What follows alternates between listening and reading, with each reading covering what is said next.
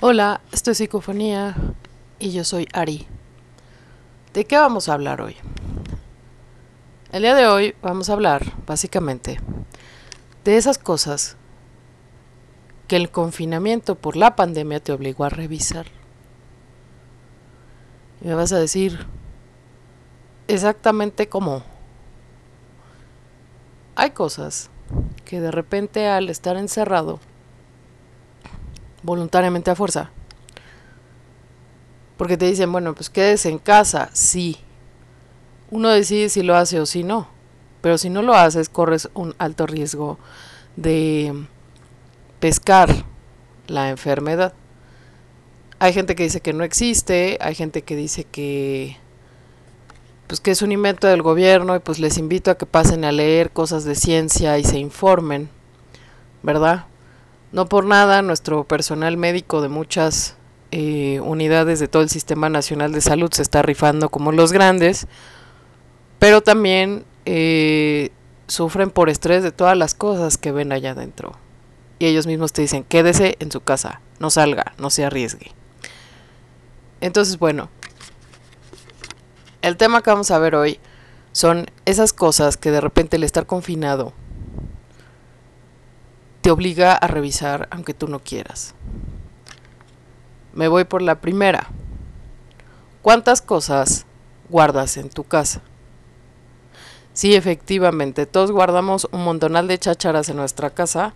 ¿Por qué? Porque estaba bonito el suéter, porque me gustó el adornito, porque necesito esto, porque lo voy a necesitar, porque lo guardo, porque voy a bajar de peso y me va a quedar. ¿Por qué? ¿Por qué? ¿Por qué? ¿Por qué? En realidad, ¿cuántas cosas tienes en tu casa que son parte de proyectos que no has hecho, no has concluido, por otra situación que en este momento eh, no es un pretexto para mucha gente y es el tiempo. Compraste chacharitas para hacer manualidades, pero no las hiciste, no las ocupaste. ¿Por qué? Porque no tenías tiempo. Eh, compraste tres libros nuevos, pero no los has leído. ¿Por qué? Porque no tenías tiempo. Y entonces es curioso porque un confinamiento te obliga a tener tiempo, de alguna manera. Entonces, ¿cuántas cosas tú guardas en tu casa que realmente ocupas o que realmente te sirven? Guardamos una cantidad estúpida de chácharas porque no queremos deshacernos de, no sé, la muñeca que usé cuando tenía seis años, eh, los primeros zapatitos de mi hijo, eh, digo, el mexicano es como mucho de acumular madres, ¿no? Pero en realidad esta parte del confinamiento te obliga a ver todos los días la misma cantidad de triques, todos los días. Y es una buena oportunidad para que tú revises qué te sirve, qué es lo que no te sirve y lo depures. ¿Sí? A lo mejor dices, bueno, está loca, ¿qué onda, no? Pero es una buena oportunidad, ¿por qué? Porque tienes el tiempo, porque tienes el chance de organizar, porque hay cosas que ya no tiene sentido que guardes, o sea, es como esas cosas que dan en las bodas de los recuerditos, yo la verdad no le veo como mayor sentido a menos de que sea algo útil como tipo una taza o no sé, algo que realmente sirva, una planta. No sé, no le veo como mucha cuestión, pero ¿cuántas cosas tienes en casa y que realmente ocupas? ¿Sí? Otra situación que nos obligó a revisar el COVID es ¿Cuántas, eh, cuántas veces evitas estar en tu casa? ¿Y por qué lo evitas? Y este es un tema polémico, crudo, eh, justamente porque uno puede evitar estar en casa eh, por algunas situaciones. La primera puede ser porque estás con una pareja con la cual, según tú, estás nada más porque los hijos. Tu pretexto son tus hijos y por eso estás ahí. ¿No? Inclusive hay gente que hasta engaña a su esposa. Mm. El tema de esto es, si no te gusta, si no quieres, si ya te cae gorda, si no te gustan las viejas con lojas y celulitis, si ya no tienes el mismo proyecto personal porque tú avanzaste un montón y ella se quedó por allá, una de dos, o hablas con ella, ves los puntos que hay que componer que hay que arreglar, pones límites donde haya que ponerlos, o de plano pones el límite a la relación y se acabó. Eso de que estoy con esta persona por mis hijos, en realidad me parece que obedece a un montonal de intereses en los cuales em, hay que revisar. El estar confinado con una persona que no quieres, que ya no es alguien importante en tu vida, que ya no forma parte de ese proyecto de vida que tú tenías, pues yo creo que es como más sano, en lugar de pelear, en lugar de evadir, en lugar de irte por allá a las chelas o al casino, a lo que sea, es más sano hablar y decir, mira, está pasando esto, la verdad, yo considero que lo mejor es solucionar por aquí, o si de plano ya no estás con la disposición, mejor hablar y decir, bueno, ¿sabes qué? Prefiero cada quien su rollo a separarme, eh, o sea, a no separarme. ¿Sí? Preferible estar en armonía cada quien en su pedo a estarse peleando 25 veces. ¿Por qué? Porque al final tú estás según ahí por, por eh, proteger a tus hijos, por estar con tus hijos porque no tengan padre. Lamento informarte que vas a seguir siendo el papá o la mamá toda la vida. Porque un lazo con un hijo eh, a veces ni siquiera en la muerte se quita. Es una responsabilidad que dura toda una vida. Entonces, evítate pretextos y mejor revisa esas situaciones. Otra tercera situación cuando vivimos un chingo de gente en una casa y no hay el espacio. Llega un momento en el que quieres como aventarle algo a alguien y decir, ¿sabes qué? Ya déjame cinco minutos. Evado estar en mi casa, ¿por qué? Porque vivo con un montón de gente, porque no tengo espacio, eh, porque a lo mejor eh, la pareja con la que estoy eh, no me pela, no me pone atención, está evadida en cosas tipo la televisión, la computadora, el casino, las amigas, etcétera. ¿Por qué no te sientas y lo platicas? ¿Por qué? ¿Qué no me gusta de ella? ¿Qué no me gusta de él? Es que no se lo digo porque lo voy a lastimar. Oye, si nunca se lo dices, nunca va a cambiar. Entonces vas a seguir con el mismo círculo vicioso. Digo, creo que vale la pena sentarse y hablar las cosas. No sé tú qué piensas. Eh, otra situación, no me gusta estar en mi casa porque estoy solo, vivo solo. Realmente la soledad es un concepto bastante curioso porque puedes estar muy solo y sentirte muy solo estando rodeado de gente. Eso es todavía más feo y más triste. ¿Por qué te sientes solo? Porque vives solo, pues nadie, o sea, vivir solo tiene sus ventajas. Te puedes escuchar a ti mismo. Claro, hay gente que vive sola y le prende a la televisión súper alto, ¿no? O pone un montón de música, que no es malo. Pero si lo haces todo el tiempo y no te das cinco minutos en silencio para analizar por qué te sientes solo, qué te hace falta, en dónde eh, a lo mejor no le has puesto como el empeño, eh, dónde necesitas explorar de ti mismo, qué es lo que te duele. A veces ayuda muchísimo a escribir para ese tipo de cosas. ¿Sí? Otra situación. No me gusta estar en mi casa y estoy en el trabajo más de 14 horas.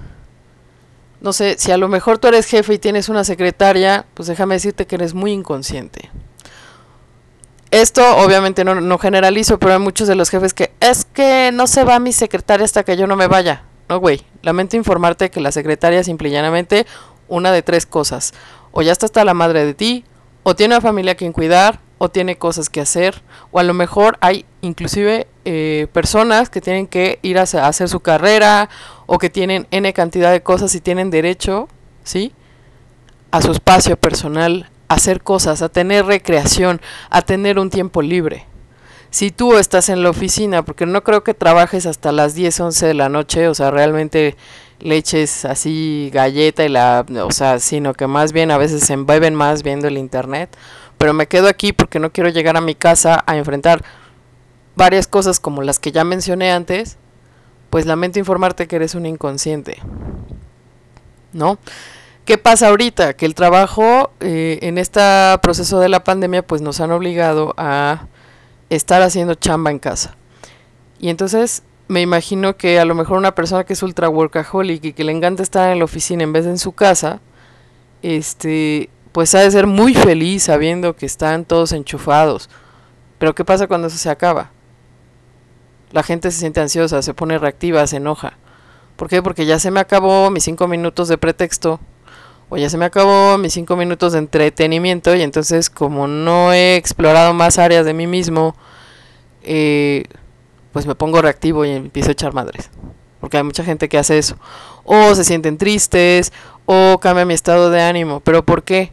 Porque todo se lo has dejado a las 12 horas nalga que has estado en el trabajo de Godines en la oficina. Sin embargo, ponte a pensar qué pasaría si de repente no tuvieras trabajo es algo real. En esta pandemia mucha gente perdió su trabajo. Y yo creo que quien tiene trabajo debe valorarlo muchísimo. Porque cuántas familias están pasándola muy duro a raíz de esta pandemia en la cual les pidieron su trabajo. Entonces, ok, tienes trabajo, sí, pero no es lo único en esta vida. No trabajas para vivir. O sea, hay que trabajar, sí, pero, o sea, hay gente que trabaja para vivir y otra que vive para trabajar. Entonces, no vivas para trabajar. Busca cosas que te hagan crecer como ser humano, que te llenen, que sean algo padre para ti mismo, que descubras un talento, que te puedas explorar a ti mismo, que puedas hacer muchas cosas. Pero no te quedes regalándole tu vida a una silla giratoria y a tu computadora todo el día. Digo, ahora ya no lo haces, pero no te claves haciendo 25 mil cosas de trabajo cuando tienes una casa y a lo mejor tienes a tu familia que quisiera pues, pasar tiempo contigo y tú no te das cuenta. ¿Sí? Otra situación que nos obliga a revisar el coronavirus, la situación con los hijos. Que no te gusta ser ama de casa y te prefieres ir al casino o con la amiga 1, la 2, la 3, o prefiere estar parada en la ventana viendo qué hacen los demás, porque de esas hay en todos los edificios, en todas las unidades que conozco, o sea, donde vive mucha gente siempre hay una vieja que está parada en la ventana, pero bueno, ese es otro rollo. Que no te gusta hacer las cosas en tu casa para atender a los demás, a lo mejor puede ser que viviste atendiendo a mucha gente cuando eras pequeña o resolviendo muchas cosas que no te tocaban cuando eras pequeña y quedaste harta. Ok, eso es pasable. Pero analiza por qué te molesta tanto. Que no me gusta ver la cuestión con mis hijos, bueno, pues analiza por qué. Porque tus hijos no tienen la culpa. Él o la que no usó protección para tenerlos fuiste tú, a lo mejor tú los quisiste tener y de repente es como, como no sé si vieron en, hace algunos años un comercial donde estaba un niño, me lo compras, me lo compras, me lo compras y ya que lo tenía, pues ya me.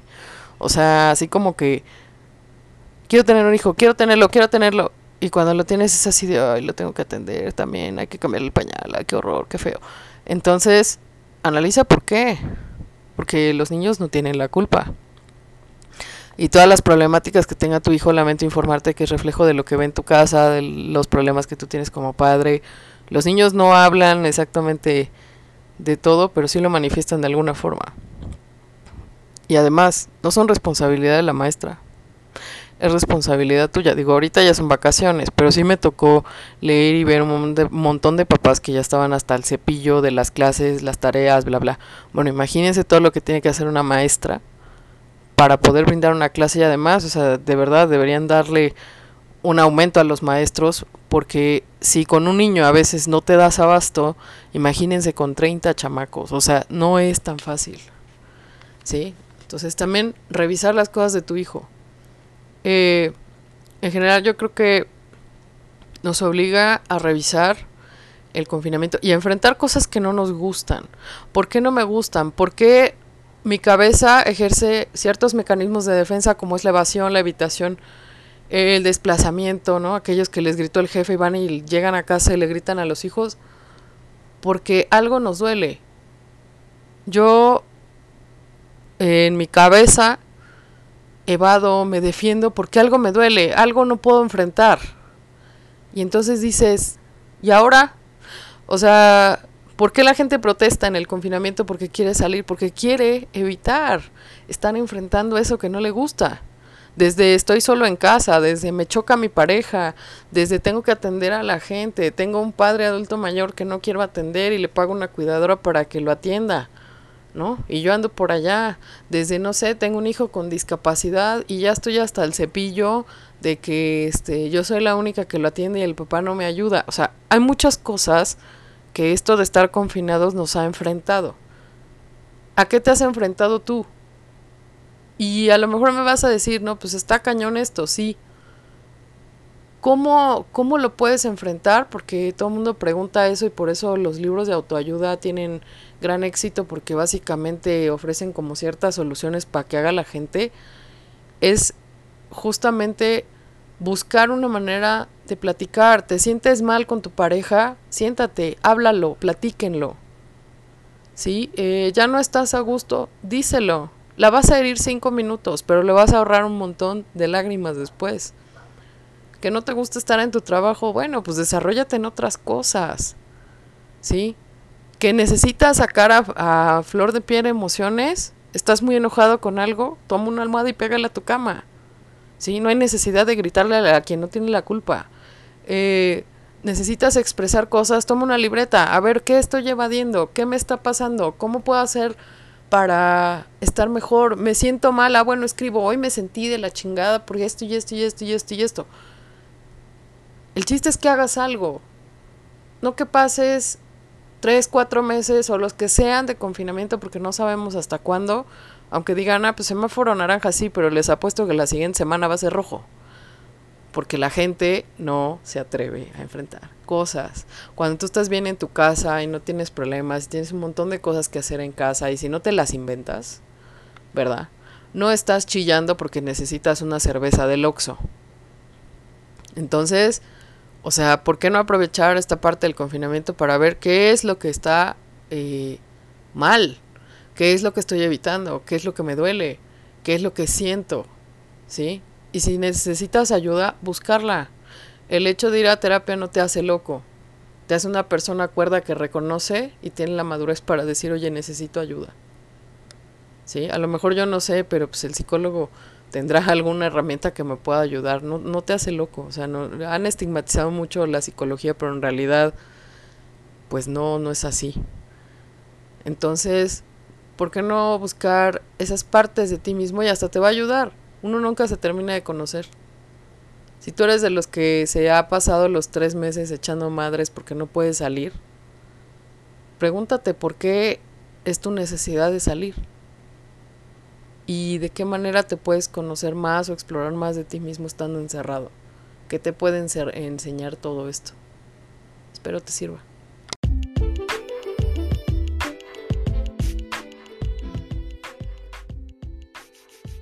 Hola, ¿qué tal? Esto es Desde la Cabeza y yo soy Ari.